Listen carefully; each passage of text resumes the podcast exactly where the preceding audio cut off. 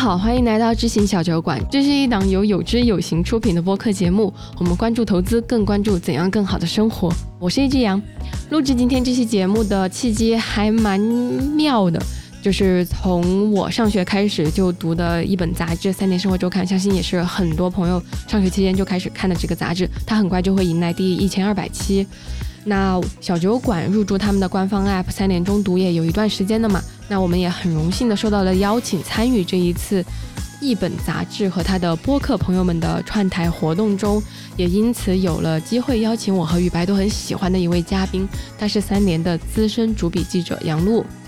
呃，杨璐老师呢，在进入三联的前八年时间。他总会第一时间赶往水灾、矿难以及一些重大安全事故的现场，第一时间做一个报道。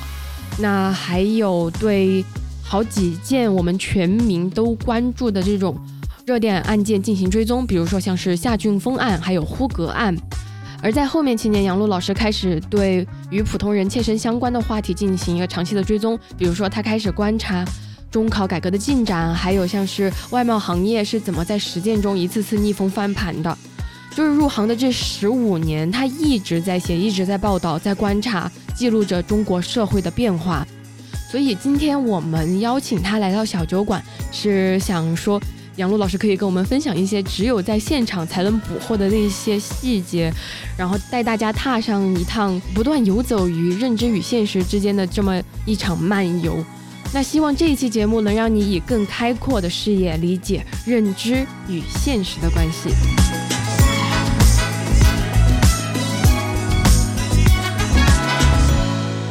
大家好，我是杨璐，就非常开心杨璐老师这次来做客我们小酒馆，因为其实包括我们平时看《三联生活周刊》，就是那些特别吸引我们的选题，然后一翻开主笔，然后都是杨璐老师写的，比如说什么买房啊。比如说职场啊，再比如说消费啊、外贸啊这些，就感觉每一个选题就是正中我们红心。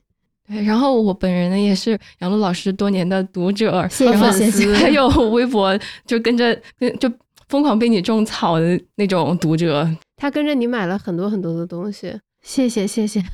我我以后推荐什么要谨慎一些。对，包括我看你其实就是前几个月做的那个供应链的封面报道啊，你在博客里也有提到说，其实你在疫情期间也囤了很多东西嗯，对，有没有什么可以跟我们分享的？反正没有蔬菜就是了。对，就是那个文章，其实最开始的时候，我们的初衷就是觉得我们还是站在就是所有普通人都很好奇的一件事情上。第一，上海能缺东西吃，就这个事儿是。想不太明白的，对，就感觉很反智一样啊。对，然后第二呢，就是你每天都看见各地都在支援上海，然后为什么还没有东西吃？对对对对对，然后就不太理解嘛。然后包括那个时候，他们还说什么菜烂在了仓库里面，然后家里没有东西吃，反正各种各样吧。就看完之后，我们就觉得特别奇怪，所以就有了那期封面。其实那期封面。是邢海洋老邢，他有一篇是整个讲宏观的，就是中国的蔬菜的供应链的。然后我就聚焦在上海的这个这个上面。对对对，我就觉得一个是我们先讲就我囤东西这件事儿，因为上海人他们的习惯就是吃小青菜，嗯，吃小菜。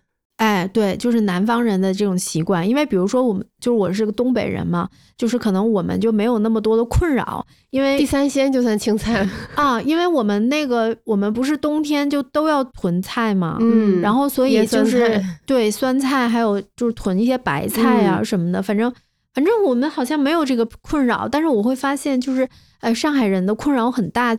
他们可能就是必须要吃那个小青菜、鸡毛菜啊，什么上海青啊什么的，就是这个青菜在他们的饮食里面非常重要，非常重要。对对对，这个是可能跟北方人不太一样的地方，因为我们北京的同事他挺逗的，他说如果是北京发生这个事儿的话，说对于北京人来讲就囤茴香就行。我才知道哦，原来北京人那么爱吃茴香。他说茴香包子就是早上一个茴香包子，晚上一个茴香包子就满足了。就北方人比较粗糙吧，就是。但是可能江南那边确实会有问题，但事实上这个小青菜它是特别娇贵的，就是你从冷链的角度来讲的话，就是它也是一个特别娇贵的东西。嗯，就是在那种极端的环境之下，它确实没有办法像大家让日常的这种生活一样去满足。就是首先你你你费好大的劲，然后你买它回来，然后那个又很贵，然后但是呢，储存不了几天，它储存不了几天。还有呢，那个东西其实能够给人提供的能量啊，并不高。对，就这个特别好玩儿，就是我觉得啊，因为上海人特别喜欢吃青菜，还是因为上海人很富裕？为什么这么讲呢？我写的那篇稿子里面采访一个南京农业大学的侯老师嘛。那个侯老师就讲到说，中国为什么要发展蔬菜产业？然后他说，最开始的时候为什么会有菜篮子工程？是因为，比如说他那个年代的人，他是改革开放的第一代大学生吧，那大约就是六十多岁，就是他那一代人。然后那个，比如说八十年代的时候，他们每个月的粮食就是一个人可能要吃二十斤粮食。如果他们家里面要是老家来人的话，就是他分的那个粮食是不够的，他还得去跟老教授借。然后我就说，为什么你们那时候吃那么多主食？就是我们那个我们现在的这个减肥的人，我觉得我一个月肯定吃不了那么多主食。他说，嗯，他说这就是个问题，就是之前普遍的中国人还是以粮食为主，因为粮食的这个能量高，这造成了一个什么问题呢？就是我们的粮食要大量的进口才能满足。大家吃得饱的这个问题，嗯，然后后来呢，就是就觉得说发展蔬菜产业是很好的，因为那个侯老师他的老师是中国就是蔬菜学界的泰斗，然后他就说他们他在北京读的大学，他说在在上大学的时候，就是老师的梦想就是能够让中国人一天能吃一斤菜，这就是他们这个行业努力的梦想。就当时中国是没有那么多菜，然后大家也没有每天要吃。青菜的习惯，所以到八十年代他们搞菜篮子工程的时候，其实就是要增加蔬菜的产量嘛。然后一个确实是蔬菜可以提高，就是从营养的角度来讲，就是多一些提高膳食纤维，然后可以提高人的生活品质，因为菜还是好吃的嘛。然后另外一点呢，其实就是说它的能量没有那么高，因为它百分之九十都是水，然后那个比较节省粮食，因为。原来这这也是一种思路啊！对，因为我我们现在无法理解，就是发展蔬菜是为了节省粮食，然后还有降低就是对进口的依赖，是吗？对，节省粮食不就降低进口的依赖吗？这有点像，就是美国上世纪五十年代鼓励老人退休，其实也是给年轻人就是提供岗位、工作岗位一样。对，但是所以反过来讲，就是说你在特别。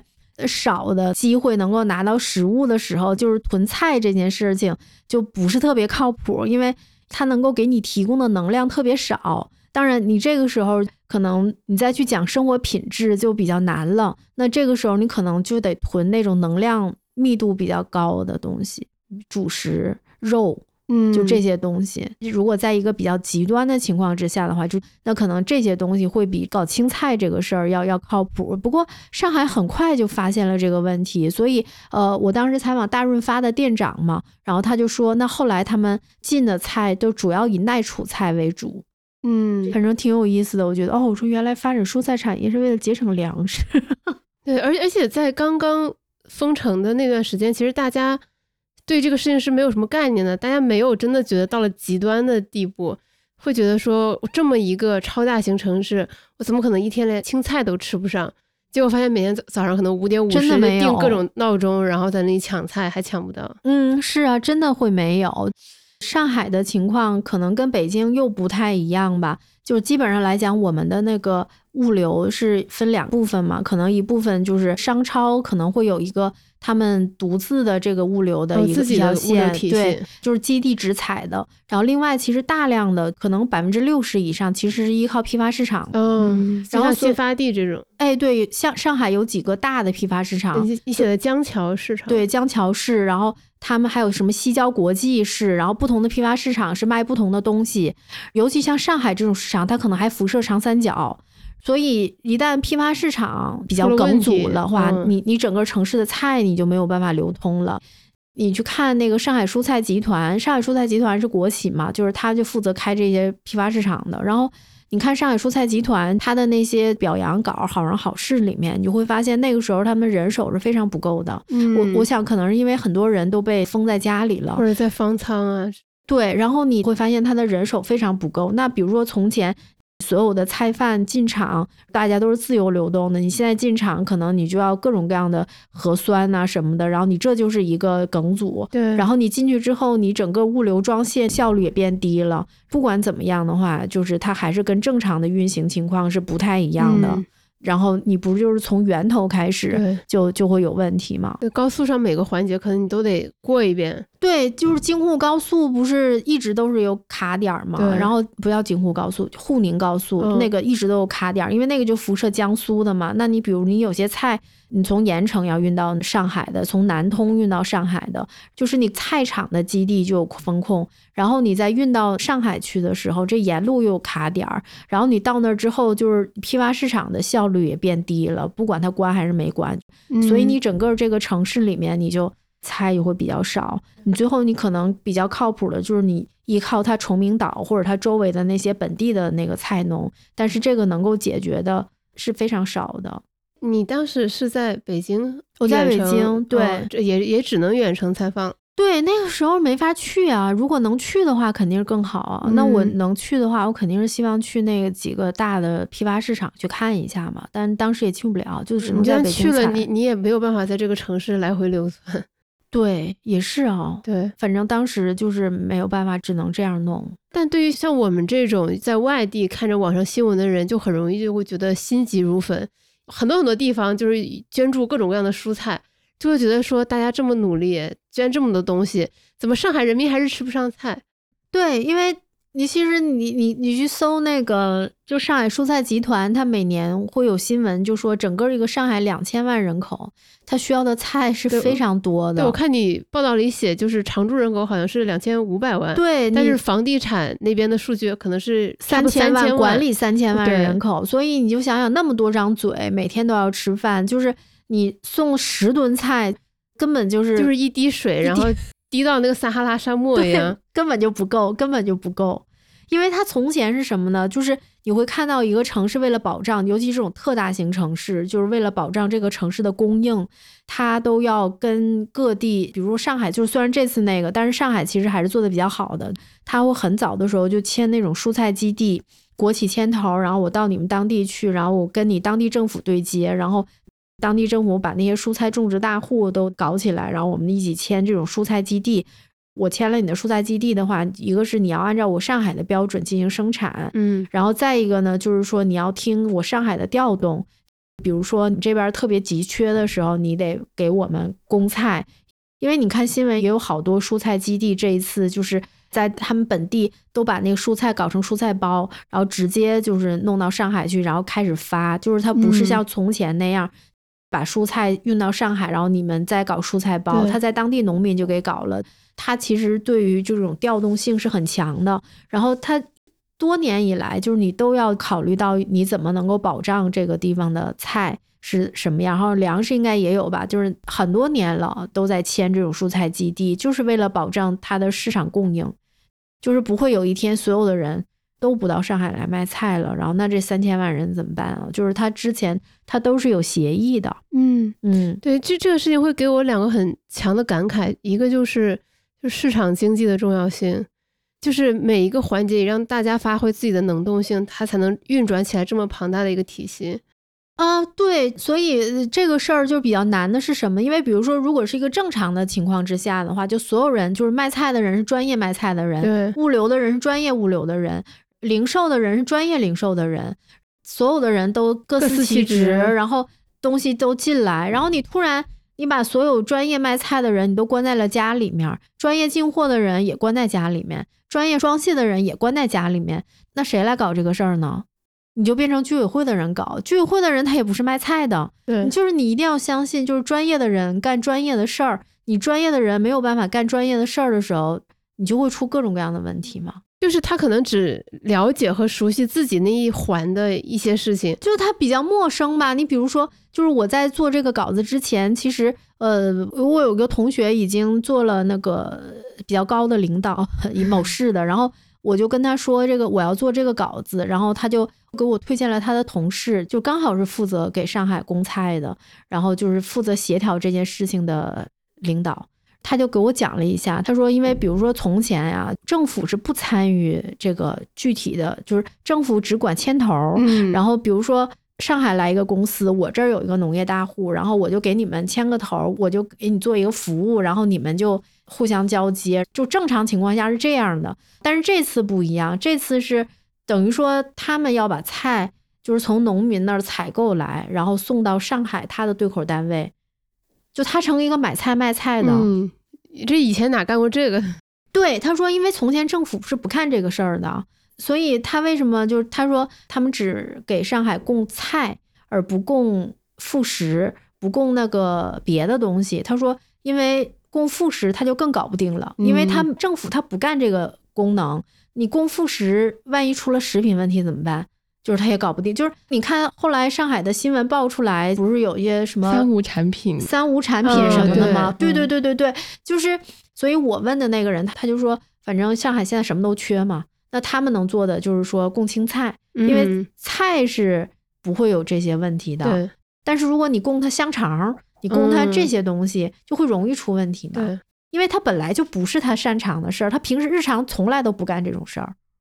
嗯，就是没有专业的人做专业的事儿嘛。对，然后另一个我觉得很强的感慨，社交媒体时代就太容易被这些新闻牵动着情绪走了。你就会看着说，哎呀，人家辛辛苦苦什么寿光捐来的青菜，然后什么就是烂在仓库里，或者是上海人还是吃不上。然后呢，大量的网友在网上有些情绪，对，散布这些情绪。但是你要稍微，就像刚才我们做一下简单的算术题，看一下上海到到底有多少常住人口，他们每天要吃多少菜？菜。就是你五秒钟你就反应过来，对，然后包括它烂在仓库里，可能是因为它后面的那个配送，比如说它小区的志愿者人手也不够，因为从前都是大家出来买菜的嘛，对吧？也没有居委会去送啊。对你现在是，比如说你一个小区里面那么少的人，然后你要给整个小区的人送菜，你的整个的效率都会非常的低，你还要做核酸，一天好几遍。因为他他们给我讲，他们在上海市内送菜的人给我讲嘛，就是。比如说司机搞搞搞，马上核酸就快那个过期了，然后就得扔下这个车找地儿去做核酸，是什么之类的，就是他所有的那个都是不顺畅的。嗯，对，但但是就是在网上，你就很容易会被这些东西牵动着情绪走，而忽略了这些事实，因为大家不太知道这些事实，因为这些东西就是对于我们日常生活来讲的话，就是它不是我们日常必须知道的常识，嗯，对吧？感觉就是很多事情，尤其是这一两年，大家就停留在这种情绪发泄上，也没有去考究，比如说这个东西是真的还是假的，事实究竟是什么样的，以及后续有没有得到妥善的解决。对，事实是这就碎片化的信息是这样的，就是，嗯，我想一下啊，就是基本上来讲，微博是一零年出现的吧？嗯，一零年前后吧，差不多。嗯，对。我觉得从那个时候开始，因为那个时候三联做过一期封面，就是讲碎片化信息的，就是微博刚出现的时候，然后做过一个预警。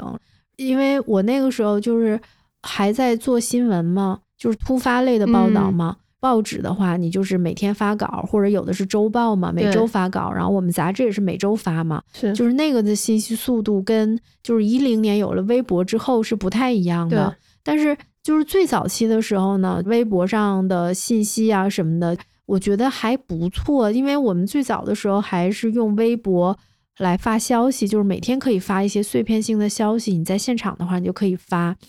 然后，但是有一些新闻，其实它它不太适合碎片化的传播，就是。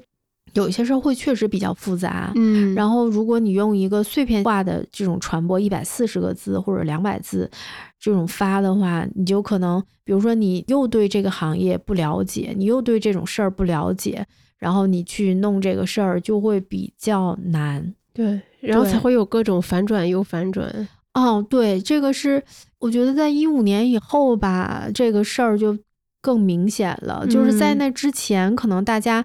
都还是对这个社交媒体，大家觉得它挺好的，然后能够快速的获取信息嘛。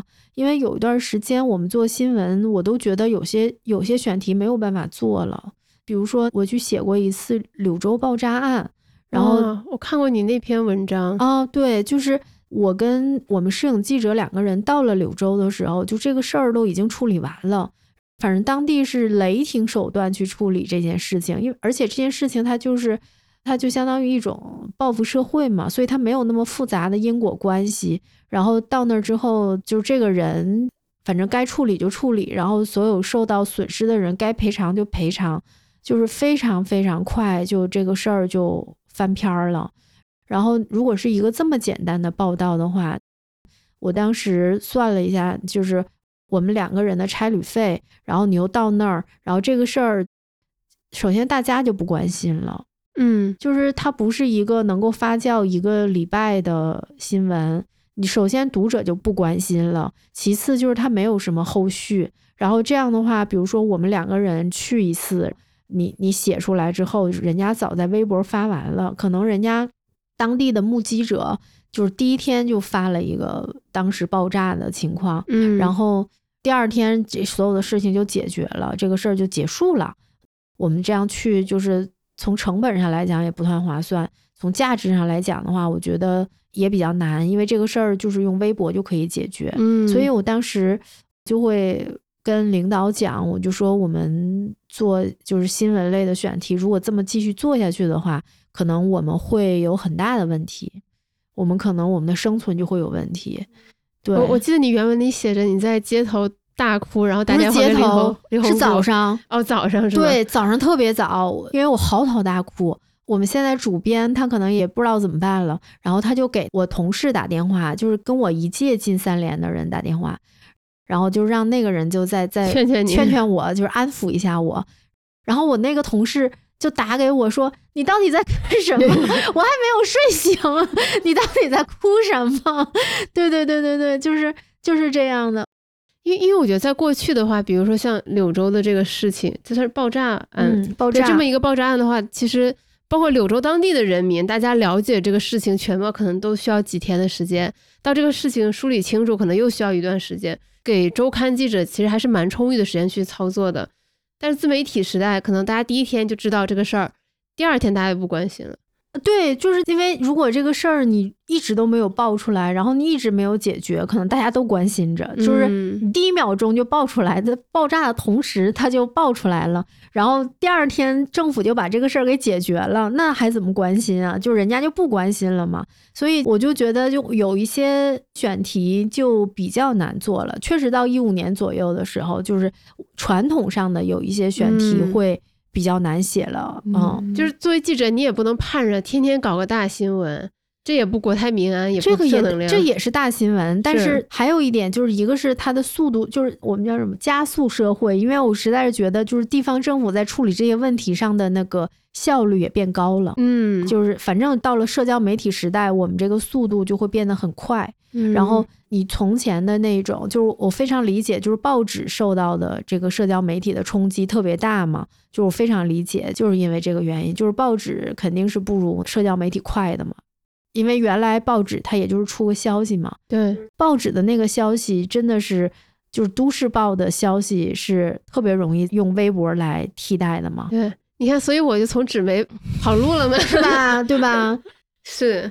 对，就是大约是一五年左右吧。我觉得一五年左右，就是确实是冲击很大的。对呃，我这样想来，我也是一五年离开的纸媒啊，就是纸媒的逃兵，就是一五年左右，就是这种社会新闻，你可能真的只能用报纸上一个豆腐块来写写啊，就是那真的跟微博没有区别，且你的时效性还更滞后。嗯。对吧？对，所以一五年左右，就是我嚎啕大哭，就是这个意思。就是我觉得，如果我们继续还做这样的选题的话，我们肯定是要面对这个社交媒体跟我们抢饭碗这件事情。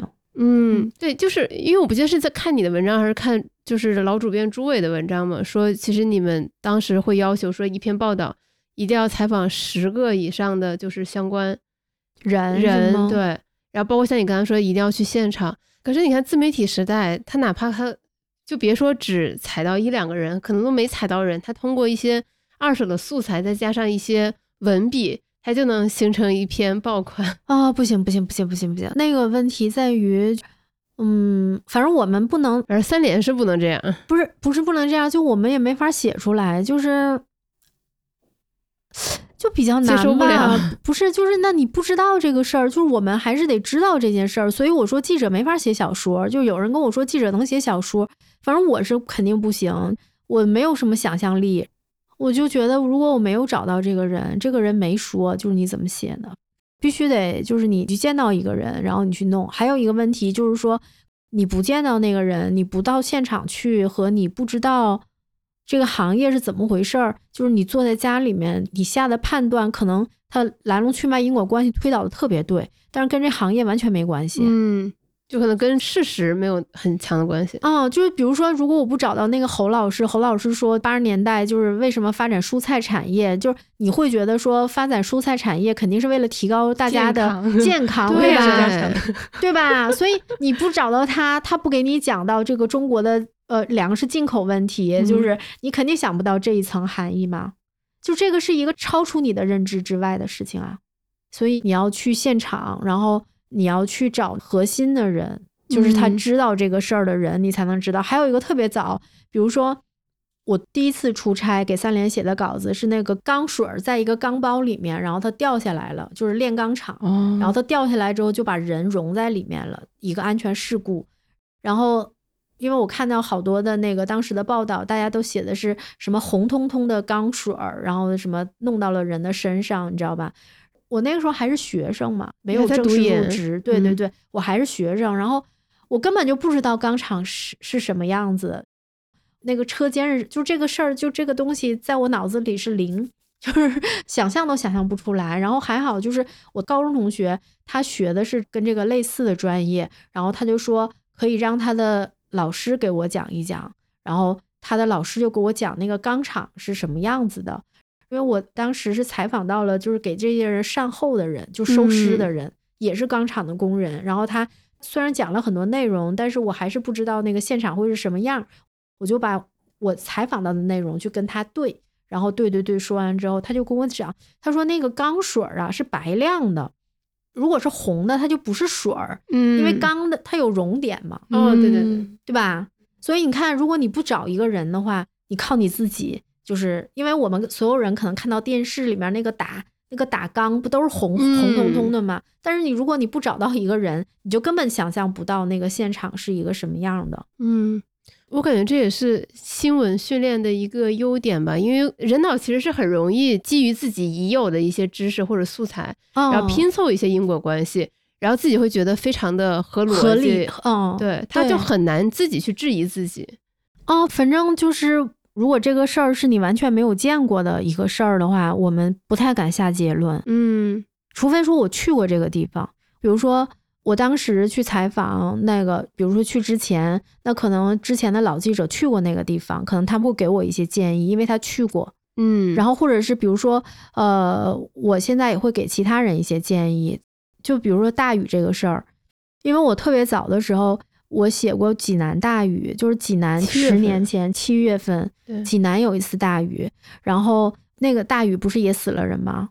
然后我去采过那个，当然当时大家的那个重点都在于说什么是不是下水管道的问题，就是存了那么多水，但是其实不是这样的，因为我不知道你们去没去过济南，济南的那个主干道特别长，嗯，就是特别特别长，它跟北京不一样，为什么这样？就是你可以想象成。济南的那个主干道是在一个山坡上下来，哦，就是一边高一边低，然后那个主干道特别长，那个山坡脚底下就是小清河，就是一条河。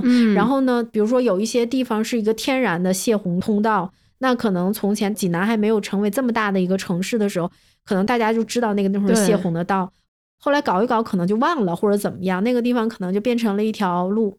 那你是在那儿铺了一个板油，然后你在上面走了车，但是它天然的那个，如果水巨大，什么百年不遇的大洪水下来的时候，那水也还是从那儿走啊，因为它地形没有变。对，所以它是很危险的。我记得，因为我当时是看了一个硕士论文，那个硕士论文就是写济南的地形的，嗯，然后我就看了这个地形，然后还有就是我们采了那个，就是有一个当时是有八十多岁吧。对，八十多岁了，他的他是那个就是济南城市规划的规划院的院长，就是退下来了。然后我们给他打了好几次电话，他儿媳妇以为我们是那个推销保险的，然后就一直一直不接，我还以为他是不接受采访，后来发现搞错了，然后我们就去了，就去了吴奇去的，就是我们现在的副主编，我跟他一起去做采访嘛，我当时还是实习生，然后他就说，他一看见外面那个雨是这样的，他就知道会死人，就是。他比较清楚嘛，城市规划师嘛，就是济济南的这个路是什么样子的，是什么样，然后能承载多少降雨量，他其实都很清楚。和它的地形本来就会有问题的，就是会比较危险的，就是他就会知道嘛。然后从那个时候开始，就基本上来讲，城市里面如果下大雨的话，我就会觉得很危险。就是因为北京不是也出过事儿吗？广渠门那儿不是也对也那个嘛，对吧？先是济南，然后是北京，然后就是郑州，就是。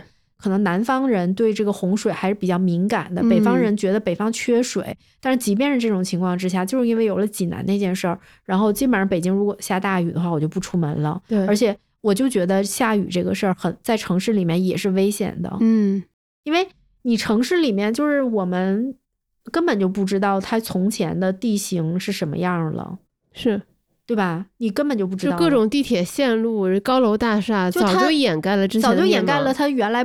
原来的地形，我估计济南如果原来是个村儿的时候，就是大家肯定一目了然，对对吧？是，嗯，所以我就觉得下雨就没那么安全。对，但北京现在就预警做的还挺好，就是如果有暴雨预警，它就会让全程建议停课，就哪怕后面雨没下也要停课。对，是是是是是，因为之前就是大家觉得城市特别安全，是不相信下雨能够淹死人这件事情。最多我估计可能人会认为就是比如刮风。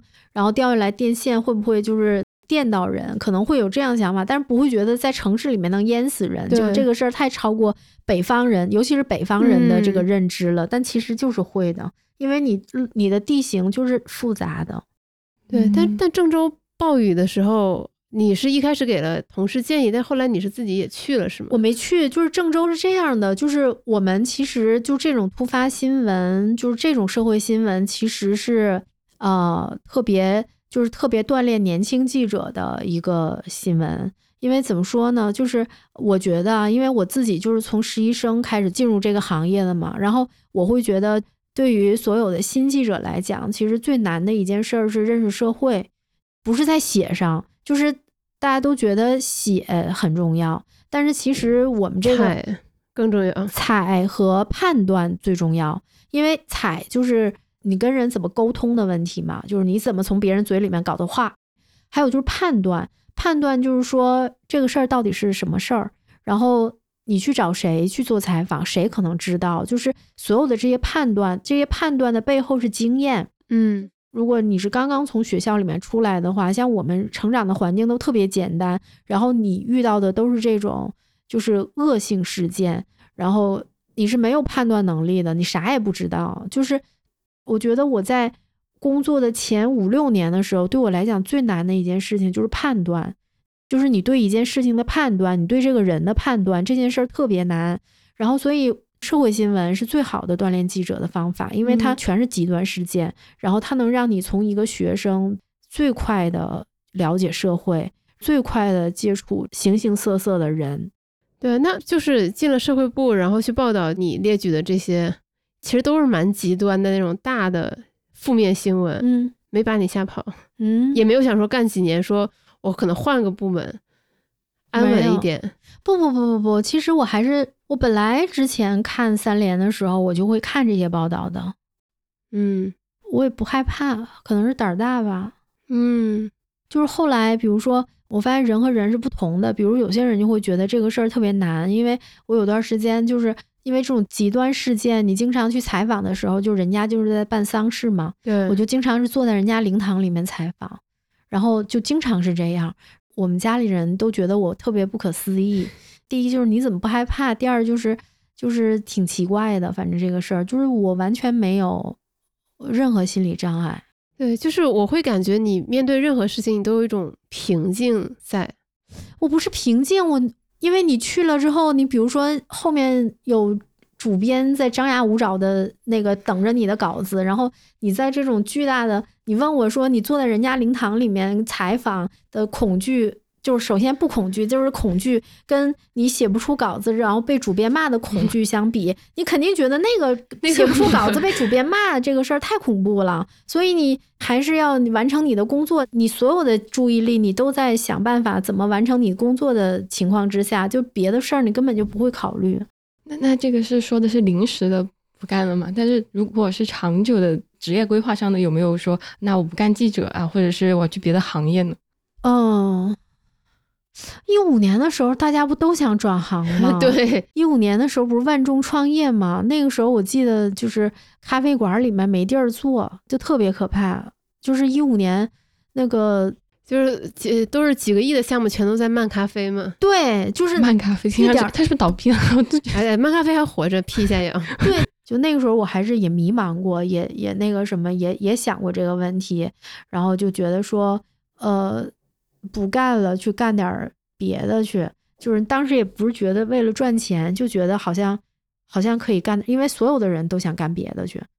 对，就是就是就所有人都想干。媒体记者的氛围都会比较复杂。我觉得应该不只是媒体，我觉得每一个行业的人都想干别的去。我也不知道那时候大家都中了什么邪，就为什么都要干别的去。然后，然后我那个时候就是这样，有人找我，刚好就是找我之后，那个我有一个朋友，我那个朋友是我大学同学。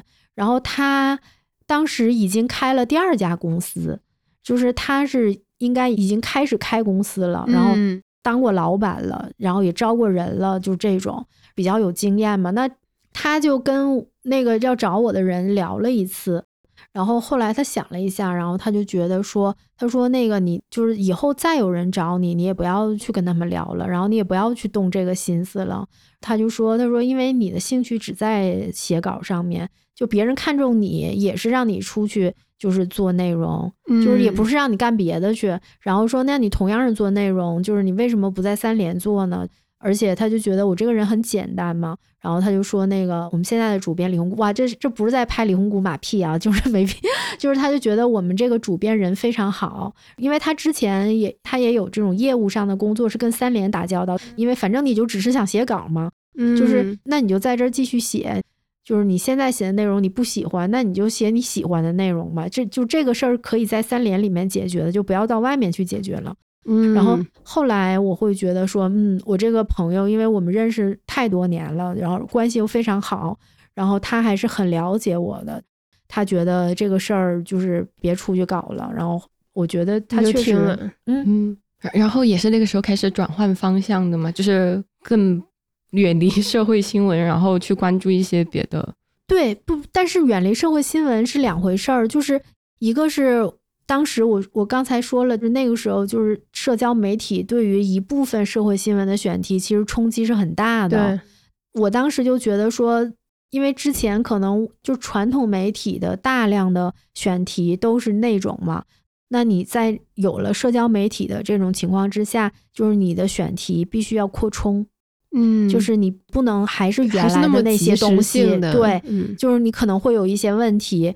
然后，所以我们可能就会关注一些就是没有那么突发，就没有那么尖锐矛盾的一些选题，就是这种社会类的，就是我后来写的这些内容，就可能更有深度一点。对，它可能是一个就是比较长期的一些问题，比如职业教育、中考改革，就是它也是社会新闻，但是它如果按照我们传统来讲的话，它没有新闻由头。就比如说，你从前讲中考改革，然后你怎么去写中考改革？你必须得发生一件案子、大事儿，一件 大事儿，然后你才可能会写它。但是我们现在就是说，你可能没有一件大事儿，就没有新闻由头，但是它值得关注吗？它太值得关注了，所以我们也会写。就是我们逐渐的就这样的社会话题就是会多。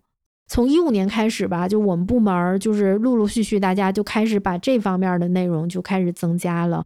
哎，刚刚听你这么一说，我才想到，的确是这种有新闻由头的文章，在微信公众号啊这些主流的平台就非常普遍嘛。现在大家都用手机看，但是像长期关注某个社会议题的这种文章，的确是稀缺的，而且的确很适合杂志。就像职业教育这种话题，我觉得除了三联，也没有谁在长期的做一个报道和跟踪了吧。哎，那您最先关注到职业教育，是因为因为鸡娃这种现象越来越普遍了吗？就最先是为啥会关注到这个话题的呢？反正就是吴奇布置了这个事儿，你总得有人接单去做。就是我肯定是要完成领导的那个工作，但是对于我来讲，你肯定也要说服自己，就是说你你为什么要干这个事儿？那确实，我觉得就这些个事儿就是挺重要的。就是虽然可能那可能家长不认同，家长说你就是胡扯，就是必须孩子不上北大他就会死。然后你不能比别人差，你比别人差，你就会死。你千万不能被落下。就是虽然大家都是这么认同的，但是我觉得你还是要有别的声音告诉大家说，世界上不是千军万马过独木桥，不是只有这一个逻辑，就是还有别的路也可以走。你还是要，就是让有一些人缓解一下焦虑。那我还认识那个，我之前在写职业教育的时候，他是那个江苏省劳模，还有五一奖章的获得者。然后他就学习不好嘛，他就说他那个中考毕业之后，他又上了一个中职，然后学机械，然后中职之后又上了高职，然后高职之后他就说那就没有文凭嘛，就是哎不是没有文凭，就是家长们特别担心孩子干的这个事儿嘛。然后但是他说，因为他从小就还挺喜欢骨头这些东西的，然后他学这个，学完之后就去工厂嘛。然后在工厂里，就是他也很爱钻研。然后说他现在来的这个公司是个美资企业，这个美资企业呢，就是招这个岗位已经招了好几年了，没招着人。因为那个大学生来了呢，就是他没有操作经验，对，啥都不会干。对，但是工厂是要操作经验的嘛。但是如果找工人来了呢，好像也没有理论的经验。但他呢，是他学的时候就很认真，所以他说他去做那个卷纸嘛，就一点都不难。因为他喜欢，他理论学的也认真，然后他又在工厂工作过，所以他那个卷纸就是很快就答完了，他也不觉得难。但是他的学历其实是达到不了这个公司的招聘的，然后人家就特招了他。他到了这个公司之后，就给公司做那种工艺流程上面的创新，嗯，就可以，因为他是个跨国企业嘛，然后在全球范围之内的工厂都能够节省成本，能省好多钱，然后他就变成了。大师，什么叫大师？就是 管研发呀，然后就是对。但是他说有两种类型，比如说这个公司里面还是有经理呀，就是领导岗位，他是那种技术线、专家线。对，但是之前也没有专家线，现在给他要专，就他还是工人，对，就他还是工人。然后呢，但是呢，比如说他自己有一个办公室，然后呢，他提出来想做一些什么样的改革，他可以调动这个公司的资源，嗯，然后去干这件事儿。但是他没有行政职务，他说：“哎呀，你千万不要以为我是经理，我什么行政职务都没有，就是我还是个工人，但是我就可以在这个领域里面搞，然后还去参加那种全国的那个就是工人的工艺比赛，对对对，然后去练习，单位也会给他资源，让他搞各种各样的练习。但是如果你说我学习我也混，然后我到职校里面去我也混，那你肯定没有人家的这个发展的好嘛？就这个人。”他虽然学习不好，但是他在职校里面和他在实习当中，他还是很认真的嘛。嗯，就是他。我这个故事其实我听你们的播客，然后还有那个报道，我也印象非常的深。对。然后就就两个感受，第一个感受就是你们也介绍过他所就读的这个学校，其实有非常好的条件嘛。对。就是他用的电钻，人家都是用几十块的，他用的八千块钱的。对对对。但是对这个问题，就是另外一个问题。就是中国的职业教育是这样的，我写了这个，我才发现，你经济发达地区的职校是很靠谱的，对，就经济不发达的地方的职校是不行的，嗯，就是然而就是那种职校还只招本地人，因为那是靠地方财政在供养这个，就是在扶持吧，对，职校只教本地人，所以这个是一个挺大的问题，因为比如说你在北京，北京的职校毕业的呃找工作都挺好找的，然后呢，北京的职校只招本地人，但事实上就是。可能北京的本地人他也不上职校，嗯，所以北京的职校又好，然后能招到的人就很少。但是其实河北可能有很多人需要上职校，对吧？但是如果北京可以招河北的这些上职校的人，是不是又可以让河北的人接受好的职校教育，又可以？帮他们找好的工作呢，反正就是这个是一个挺大的问题，就是一定是经济发达地区，比如说我们说职校的教育好，但是比如说你是生活在甘肃，那你上职校可能甘肃真的没有好职校，你可能必须得上九八五大学。对吧？就是你，但是你在那个经济发达地区的话，确实是就是职校没有那么差。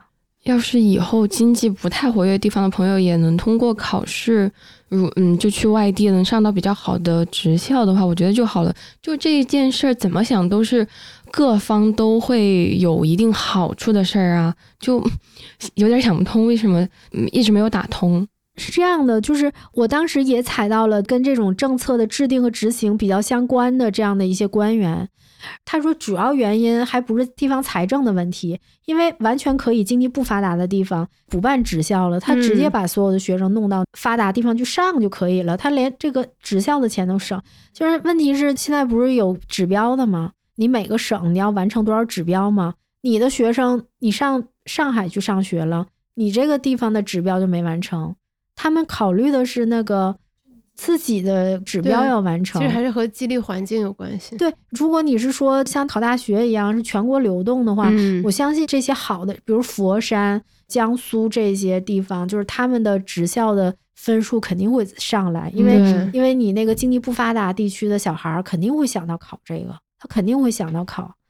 但是你现在不行啊，你现在中职你都只能在自己本地上，所以你就比较难，而且信息也没有那么流通。如果你现在是有一个。就是职业教育的高考跟我们这个高考是一样的话，职业教育的高考大家可以随便报的话，我相信会有很多人是走这条路的。但你这条路没修通啊，没修通你肯定不行。但是未来我们肯定是需要高技能的工人的，因为你的产业在升级，你的工厂都那么高级，那你肯定是需要受过高等的这种职业教育的人，你才能搞得定嘛。嗯，你否则你你也搞不定那个东西啊。嗯嗯，哎，那像你们比如说。对职业教育其实也报道了不止一次嘛，嗯，就是能看到这种报道影响力对于这个事情的推动吗？我觉得没有，嗯，就是我们只能呼吁，OK，然后大家看到这件事儿，嗯，我觉得你没有办法去改变，你谁能管得了鸡娃的妈？我写中考改革的时候去采访那个技教处的处长，就是上海一个非常非常有名的啊。高中的校长，然后负责上海的中考的这基础教育这一块嘛，然后人家都在这个行业里面工作了一辈子了，他说话也很冲。他说：“你不要以为你这篇稿子能够说服谁，你谁也说服不了。你能改变鸡娃这件事吗？不可能的。”后来我想了一下，我说：“嗯，我说说有道理。原来搞教育的人，搞了一辈子的人，他都死心了。你改变不了家长怎么想？我说哦。”他们都死心了，因为我问了很多问题。我说：“你们要怎么去说服家长不鸡娃呢？”他说：“我们不说服，我们只出政策，因为你无法。”他说：“你怎么能认为就是你靠说服大家要放弃了这件事儿呢？不可能的。对你改变不了大家的观念，谁也改变不了，改变不了决定考编的年轻人。但是我就说，我们只是把这个事儿说清楚，就是一个是缓解大家的焦虑，起码你看到了。”另一种可能，一种可能性。然后呢，再一个呢，也许有些人看了之后就会觉得说，哎，我的小孩可能也比较适合上职校，也可以，就是也可以做。然后还有就是，你总得有声音吧？你总就是你总得要呼吁吧？第一就是说，经济不发达地区的职校怎么办？或者经济发达地区这个能不能打通这个问题？对他们需要被看到。对你需要去呼吁吧？对，但这我觉得确实这是个问题，因为你像我最近写那个。就是外贸嘛，然后我不是采了一些工厂嘛，你会发现，如果你劳动密集型的产业转移了，你最后你说你小孩儿那个完全没有劳动技能，你现在还可以去富士康，那如果富士康走了之后，这些孩子怎么办啊？他没有，他也没有在职校里面学到好的劳动技能，那怎么办？他去哪儿就业呀？啊，对，还有一个就是我印象特别深的报道，就是还是说最近的那个关于外贸的嘛。嗯，其实我觉得他给我的感觉和供应链那篇封面报道很像。嗯，尤其在过去几个月嘛，也天天听到别人说这个中国的外贸完蛋了呀，嗯，都去越南了呀，你不如去买越南的股票啊，买越南的基金。但是看了你的报道，就发现说，如果你站在一个宏观层面上来看，其实不是这个样子的。对，就是大家的认知跟。呃，事实差距比较大。对，其实我们有好多事儿都是这种，就是大家在一个呃认知跟事实差距比较大的情况之下，对一件事儿做判断。啊，外贸和制造业是一个特别明显的例子。嗯，就是大家会觉得说，完蛋了，都跑到越南去了。中国经济要完蛋了 啊！然后呃，越南抢了我们的生意，我们都完蛋了。然后你也会看到很多小工厂在倒闭嘛。但其实同时的情况之下，可能那些做的好的，要不然就人家就是闷声发大财，要不然的话也没有什么人去报，因为人都是焦虑型的嘛，就是你一定是看到的是那个就是危险的信号，对对对对对，就是你有人家做的好的，可能你也没看到机这里面的机会，你也没看到。好多事情都是这样，就是你你看不到里面的机会。比如说有一个机会在里面的话，可能你也觉得说，切你你们就是在宣传这个正能量，其实不是这样的，在掩盖事实。对，其实人家那就是机会，人家真的活下来了，赚了钱嘛，对吧？其实这么多年来，就是中国一直在搞产业升级嘛，劳动密集型产业它的转移你是不可逆的，嗯，就是你。你每天敲锣打鼓的说不许迁到越南去，就是你也阻止不了人家，因为这是经济规律，而且人家也并不仅仅是针对你中国。那可能劳动密集型产业最早，比如说在工业革命在欧美，然后欧美转移到日本、韩国，然后又从日本、韩国又转移到大陆，就人家不是第一次转移，人家这一百多年来一直在转移，就凭什么？凭什么到你这儿？你这儿不不准走？对，永远不准走了，这个事儿不可能吧？在那个劳动密集型转业转走的情况之下，有些企业变成了一个资本密集型的企业。你比如说，它可能需要上下游的供应链，然后它需要什么？就是还是有很多变化的嘛。如果没有这些变化的话，我们无法解释，就是说。呃，去年的一个外贸是一个历史高点，然后今年的话，就是上半年它不也是 V 字形反弹的嘛？嗯，就是那你怎么弹出来的呢？弹出来这些都是谁呢？总还是有人吧？你看你看到的所有都是小厂关门的消息，对，那弹起来是谁弹起来的呢？那不是还有干别的事儿的人吗？对吧？就是所以就是认知跟现实其实差别还是挺大的。对，就是你们播客里有一句话让我印象很深刻。说是徐小年说，就是二零二二年的主题是活下去，然后大家觉得说，哎呀，这个太悲观了。嗯，对，但他说的活下去是是指说，其实这些企业、这些厂子的竞争对手是其他的中国企业和厂子。对，就是我不我不知道徐小年是不是这个意思，但是。就是徐小年当时说活下去什么，就是他反反复复，就是他在那个公开课里面就是讲那个企业要活下去，活下去嘛。但是我就说我们所有人都觉得说，说明这个经济真的很悲观，所以要活下去。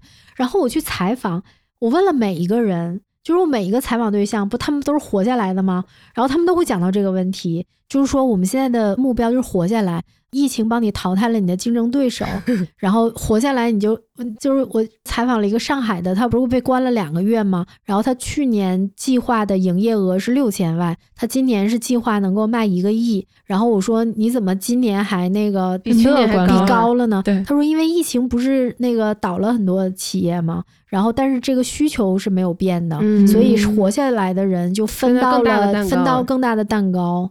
啊，嗯，所以我就说，哦，原来这个东西也是不采访你是搞不清楚的。对，就是活下来指的是你要熬死你的竞争对手。嗯，对对对，就是他们都是这样说，每一个人都会讲到这个问题，说我现在要保证我自己活下来，活下来的话就少了很多竞争对手。嗯，就这个真的是你不去采访、不去调查，你是不知道这些事情，就理解理解不了。你就觉得整个行业每一家公司，大家都在生死存亡之际。嗯。啊，对，他就说就不知道不就不知道反弹的是哪儿反弹的。对，他就说你要活下来。我说哦，原来活下来不是一个悲观的事情，活下来是一种呃策略。对对，就是坚持下来，坚持过了这个时间，你可能就那个。就是他们都是在那个行业里面工作了很多年的人嘛，当了很多年老板，所以他们就比较有经验。对，就是他们第一想到的就是怎么能够保持保存实力。对，第一想到的就是这一点。对我，我觉得就像农民一样，你遇到了天灾人祸，你难道就是立刻悲观的说我不干了，我躺平吗？他肯定是想说，怎么样能让自己的损失减到最少？最少。对，嗯，然后明年还得继续种。对，然后如果这一片地方气候都不好，你就知道明年能卖一个好价钱嘛，因为你的供应少了。对你明年就是价格就高了嘛，是这个道理啊。但是好多人就从前大家所觉得这是什么悲观人格、乐观人格的问题，我觉得不是，我感觉是做事儿人格和看客人格两种。反正我觉得这个跟悲观乐观没关系，因为这是一个实事求是的事情。对，就是你真的身在局中，你在做具体的事情，你才知道这个事情是它会变好还是变差。嗯，对。所以我就觉得好多事情的判断。不要加那么多的内心戏，就千万不要给自己加内心戏。就是就是就我觉得很多干嘛？很多网友他是这样，从一个厂子的倒闭，然后想到这个行业不行，然后想到中国外贸不行，然后觉得中国经济很悲观，然后很多人的这个情绪，他其实因为我们是做投资嘛，他就是反映在市场上，然后你就看到这个，明白？对市场，然后一泻千里，大家都在卖出，然后觉得说完蛋了。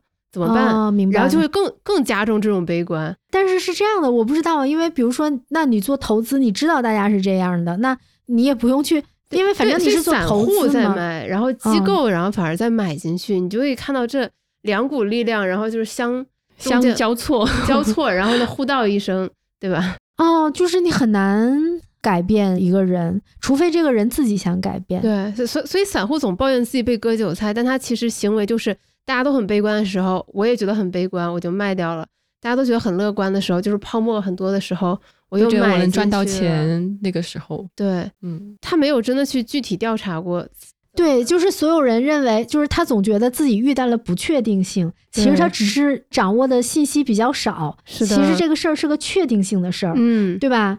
你就比如说我刚发的那个稿子，我说我绝对没有幸灾乐祸，我没有马后炮，就是。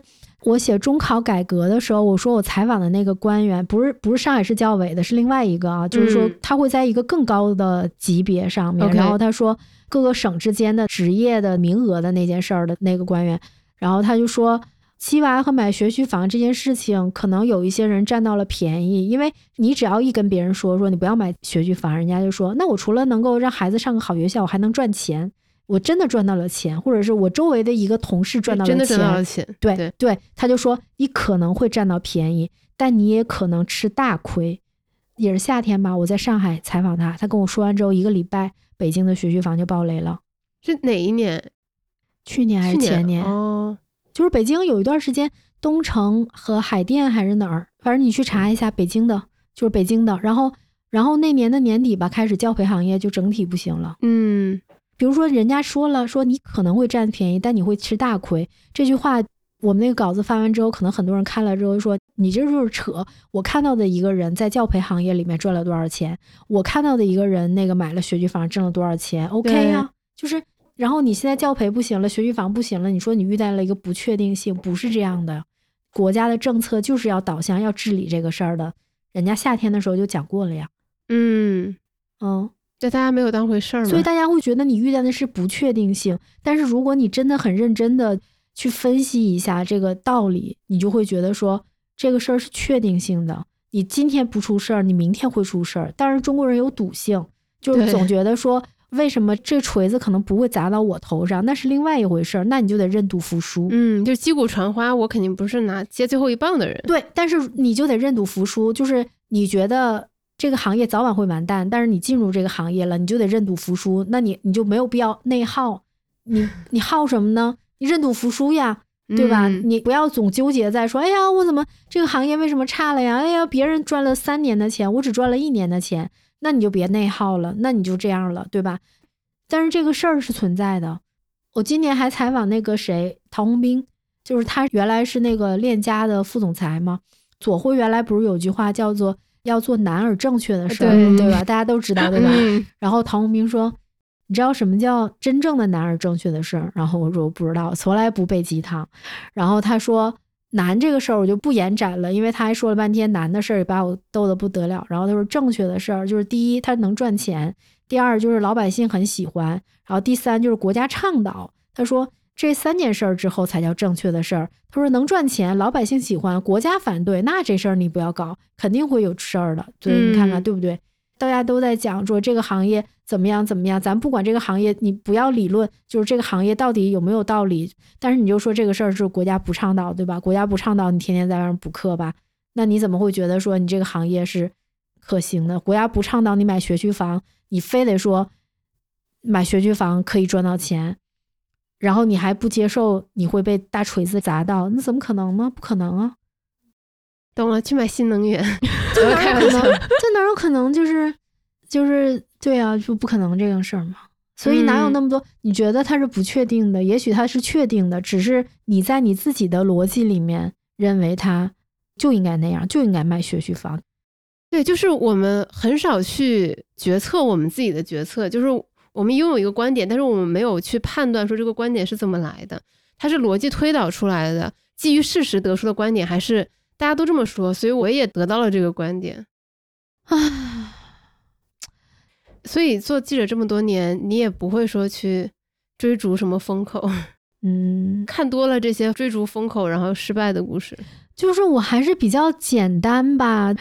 因为我我又不搞那个投资人，就是比如说站在我的角度和站在投资人的角度看见一个事儿肯定不一样。嗯，比如说投资人会觉得我中间可以离场吗？对对吧？就你这个事儿是真的假的，我不管，反正我能赚到钱嘛。感觉杨璐老师对这些事情的判断嘛，也是做记者这么多年累积下来的。这是我觉得这一个职业可能让我觉得非常羡慕的一点，就是你接触了这个社会的各个面相之后，然后。能够生出一些独立的判断和思考，我只能说这是站在一个消费者的角度一个判断。那你当然，如果做投资，肯定不是这样想问题的，对吧？对，做投资肯定不这样想问题。我只是说我站在一个消费者的角度去判断。然后我们杂志，因为你记者是要站在更广大的老百姓和大众的角度嘛？对，就是我，我只是站在一个普通人的角度去看这个事儿。然后你这个热闹跟我有啥关系？你能给我带来啥好处？然后你既不炒股也不买基金，对，那我们单位那个谁，就是老邢跟谢九，他们应该都赚了很多钱。嗯，我们还有座位的时候，就是我的座位离谢九的座位很近嘛，还离编辑部的那个公开电话很近，我不就接电话嘛，我就接到过读者打电话来，然后说要感谢谢九，因为看谢九的文章赚到了钱。就即便如此，我从来没有问过。对，对你居然从来都没有问过谢九是吗？对，看来杨璐老师是真的对赚钱没什么兴趣。就是你知道，之前我们会有一个预设，就是你也许会想要，比如说离钱近一点，然后可能对消费的关注会比较多。结果完全不是这样。哦不不不，你看不见到真的人，不跟真的人对话的话，我们就会有这些预设。不不不不不，我完全没兴趣。我觉得我有兴趣的地方就是说它是一个新的东西，然后它能够对我们的生活有什么样的改变，就是我对这个事儿是有兴趣的。但是你说让我在里面搞个什么事儿，我一听我就觉得很头疼。嗯，因为其实这么多年一直是你们的读者嘛，就远远的看着，然后一度非常的担心你们会垮，你知道吗？哦，但是 关键是国企吧，国企也会垮呀。哦，嗯。但是就是真的是见到了你们之后，我才觉得说走得稳，不是这样的。就是可能也有人会觉得说，就我们没有改变嘛。比如说三年以前我出去采访，然后别人都会讲说，那个你们怎么还在？你们是不是快死了？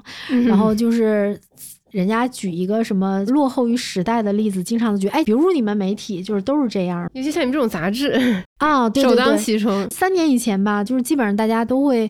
就是人家举一个生活比较悲惨的例子，然后都指着我说：“哎，就像你们一样，或者比如怎么怎么样。”就是人家都这完全毫不避讳的讲这个事儿。然后到了二零二二年，发现夕阳还是无限好。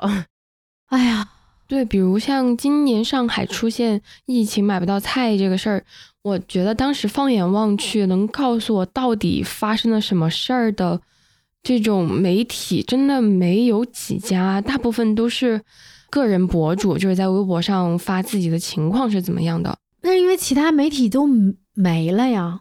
就是我说的，你要活下去，就是你活下来了，你就活下来了。就是就是之前你肯定你在一个你一个新闻现场就不拉不拉不拉，全国有多少个媒体，就是反正你每次都能遇见那些人。然后逐渐他们都转行了，然后这些媒体也都可能不存在或者干别的去了，或者不拉不拉各种各样，然后就没了呀。就是我们这个行业就是。等到最后突然剩你们，他们说活下去，我说哦，这个这个我我懂，我懂这个很懂，对，很懂，对对对对对，就是这样的呀，就活下去就是就没了呀，就是人家走了，可能人家也赚了很多钱，你不能说，哎呀，你看你要是不走的话，你们这个媒体就会还会活下来，活得很好。人家说，所以呢，跟我有什么关系？对 对啊，就是你不能这样讲，因为人家可能真的出去之后。就是赚了很多钱，然后非常发达，人生也从此不同，就有可能啊。就是呃，人家不做记者了之后，怎么怎么着，就是只是不同的选择。对对对对对，但是确实是，就是很多人都为了赚大钱走了。但是就是因为有一些人他没有这样选择，然后三联才迎来了第一千二百期。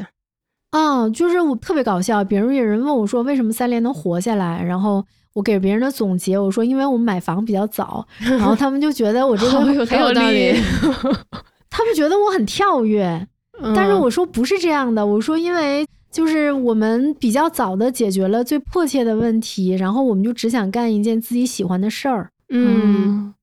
就当你不太需要为房子忧愁的话，其实吃穿住行你花不了多少钱。对啊，我别人不理解嘛，别人就觉得我这个人说话很跳。我说不是，这是最实在的一个话，就是不是什么新闻理想，什么坚守理想。我觉得就是我们可能比较早的解决了这个最迫切的问题，然后也没有什么更多的。物质追求，追求对，就只想干一件自己喜欢的事儿。哪怕报道消费，也没有想着靠它赚点钱。对，然后 那个小孩儿也不上，我同事的小孩儿也不上补课班，因为讨厌鸡娃，也不会在这上面花钱。你说你在北京生活最花钱的地方，要么就是鸡娃，要不然就是住房。对我们既不鸡娃，然后也不买房，然后就就没有什么，就没有焦虑。然后你每天只干。你喜欢的事儿，然后你就在家看书，要么出去采访，然后出去采访还可以出去转一转、玩一玩。那个邢海洋他们马上要写那个黄河，我具体不知道干嘛，反正我就知道他们就是沿着黄河一路一路走，一路走一路玩，挺好的呀。我觉得，嗯就别人上班你要在这儿搞一个什么办公室政治，然后他们上班就就是去一趟黄河。嗯，哎，我觉得这个就是就梦妍。不是我们老板经常讲的一个长期的结构嘛？觉得贵公司就是这种长期可以循环、持续下去的结构，那大家都工作很开心啊，就能产出好的作品，然后也会留住好多读者，以此往复。有可能吧？但是就是我们书店也是嘛，我们上一集是书店嘛，对，嗯，对，出版社嘛，你看现在的书店都这么。亏钱，那个搞不下去了。就我们书店也是长期亏钱，我不知道现在有没有偶尔有过盈利，因为大家都不买书嘛。你又开一个书店，对吧？就是，然后出版社我们也不出畅销书，出的那些书可能都是学术的学术类，对对对对对，其实都不畅销嘛。然后就是大家也不赚什么钱嘛，也没有人讨论怎么能够让我们的书店和出版社赚钱。我们书店也不可能敲锣打鼓，然后吸引大家来，也搞不了这种事儿。然后我们也不出畅销书，也赚不了钱。但即便如此，就比如说我也有人来问我说：“哎，那个比较好的工作，然后赚很多钱的，说谁谁？”我就问书店的同事，我说：“你有没有兴趣去？那个我推荐你去。”然后书店同事就不去。因为他也是很早买了房，是吗？他没有，我不知道，我不知道他买没买房。反正他一听，他说不去，就只想在书店工作。对啊，但而且你们也没有任何一个人一想到这个周刊的命运，想到书店的命运，就精神内耗到不行不行的。就你怎么内耗呢？那你你要干嘛呢？手头上的事儿很多。不是，你现在内耗什么呢？比如说我们书店出的那个书，你中国可能对这个东西感兴趣的人只有三千个人。那你就得希望提高全中国人的这个文化素养。那这个事儿是他能够干得了解决的吗？解决不了，你能怎么办？大家都只想看短视频，对吧？然后你你突然卖一本这样的书，大家都不知道你在讲什么。看了你的这个题目，既不能升官，也不能发财，然后没有兴趣。那这件事情谁能改变？我们能改变吗？改变不了。嗯，怎么办啊？你你你连想做个活动推一下这个书，你都知道你根本卖不掉，那能怎么办？没办法，无法内耗，没有内耗的价值，因为你你连努力都没有办法实现，所以就不内耗了。你做好手头上的事儿就够了。嗯，就是你把这个书该怎么做怎么做做好，我们杂志该怎么写好写好就得了。就至于别的，你说怎么样？那你说现在大家都只想看短视频，然后只想把一件事情在。一百四十个字以内说清楚，你突然写个一万四千字的文章，没人看，你这这件事儿你能解决吗？我觉得我解决不了。嗯，我不能逼着那个只看一百四十个字的人每周读一万四千字，他不想干这个事儿，你为什么要逼着他呢？你也不会逼着自己说，我以后不写万字长文，我我就我去做短视频了，不然他解决不了问题吗？就我我不擅长干这个吗？嗯。如果我能够把一万四千字的事儿在呃五分钟的短视频里能够说清楚也行，那我又不擅长干这个事儿，那只能找擅长的人去干。嗯，我又干不了，还能干嘛？得做一个快乐的记者。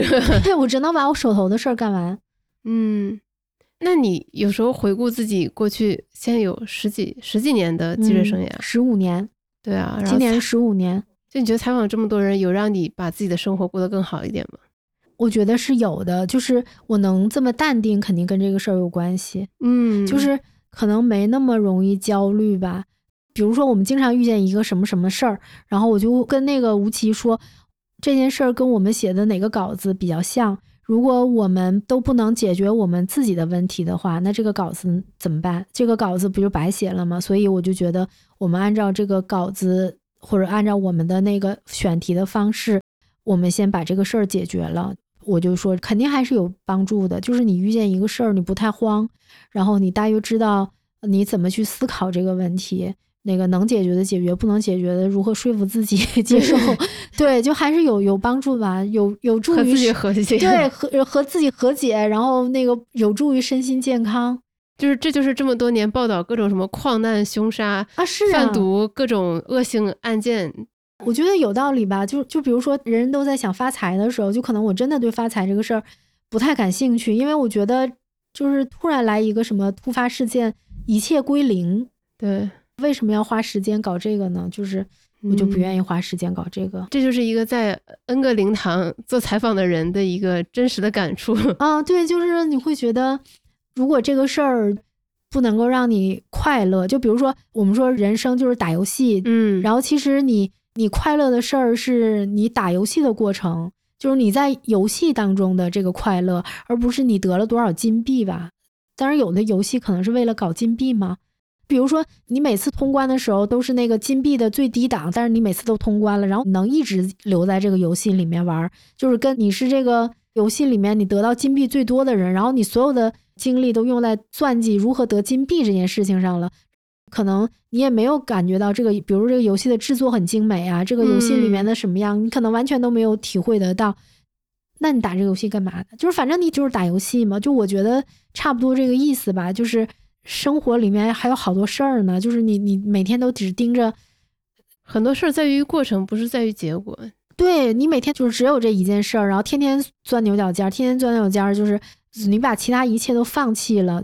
我觉得那搞这个干嘛呢？你最后追求的这个东西，可能就是突然有一天就没了，对吧？突然觉得多读一点社会新闻，可能对自己。精神健康，减少精神内耗好多了，比抗二舅来说。对啊，你你就想想，比如说，你说突然有一个人给你讲说，他每天九九六零零七，然后那个每天工作，周六都不休息，不拉不拉不拉，然后终终于赚了一千万，买了个学区房，然后学区房爆雷了，然后这一千万就白花了。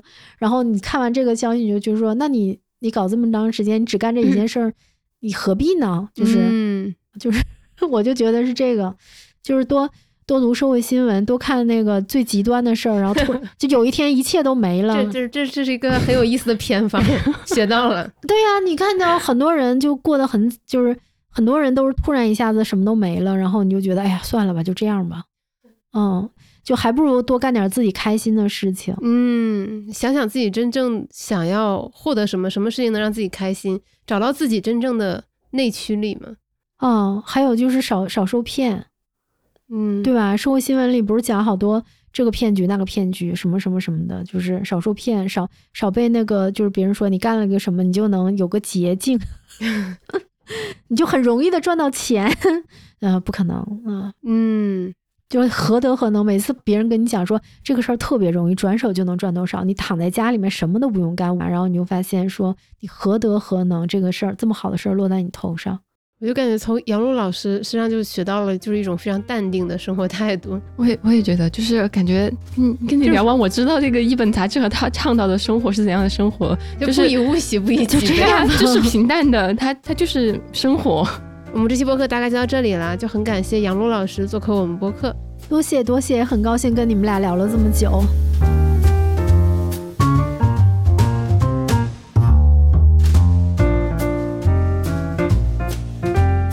谢谢你听到这里。如果你喜欢本期嘉宾的分享，你可以在各大平台订阅 Talk 三联，收听三联生活周刊记者们从现场带回来的一手资讯。